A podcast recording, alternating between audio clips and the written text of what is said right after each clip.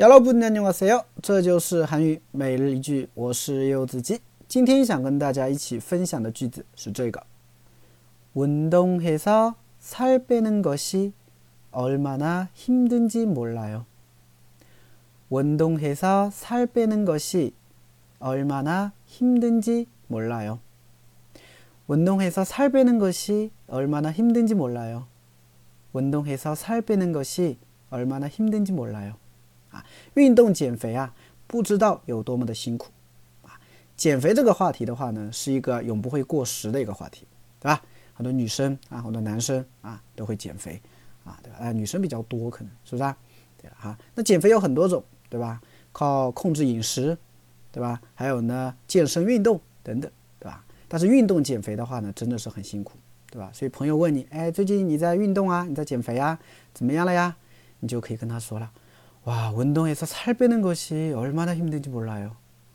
운동해서 살 빼는 것이 얼마나 힘든지 몰라요. 对吧？你就可以这样去说了。好，简单分析一下。 운동해서 啊，原型呢是 운동하다 啊，运动。 운동하다 运动。살 빼는 것, 살 빼다는 是减肥的意思。살一个字呢是肉啊，빼다呢是除掉、去除。 那么我把身上的肉给去掉、除掉，那就是减肥嘛。所以菜贝达减肥啊，菜贝达减肥。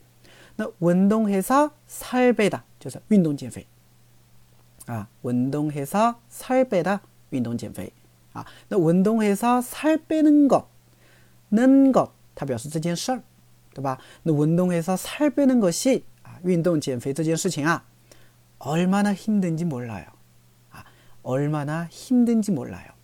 힘든지 아, 这个原型呢是 힘들다, 累啊 힘들다, 累啊那这边呢用到了一个句型叫 얼마나 什么什么什么니었는지 몰라요. 这么一个句型啊它表程度的表示不知道有多么怎么怎么样那 얼마나 힘든지 몰라요 就表示不知道有多累那 얼마나 바쁜지 몰라요 不知道有多忙 아, 얼마나 예쁜지 몰라요. 不知道有多漂亮. 얼마나 좋은지 몰라요. 不知道有多好.等等都可以. 아, 所以 얼마나 힘든지 몰라요. 不知道有多累. 아, 所以整个句子连起来 운동해서 살 빼는 것이 얼마나 힘든지 몰라요. 운동해서 살 빼는 것이 얼마나 힘든지 몰라요. 大家学会了吗？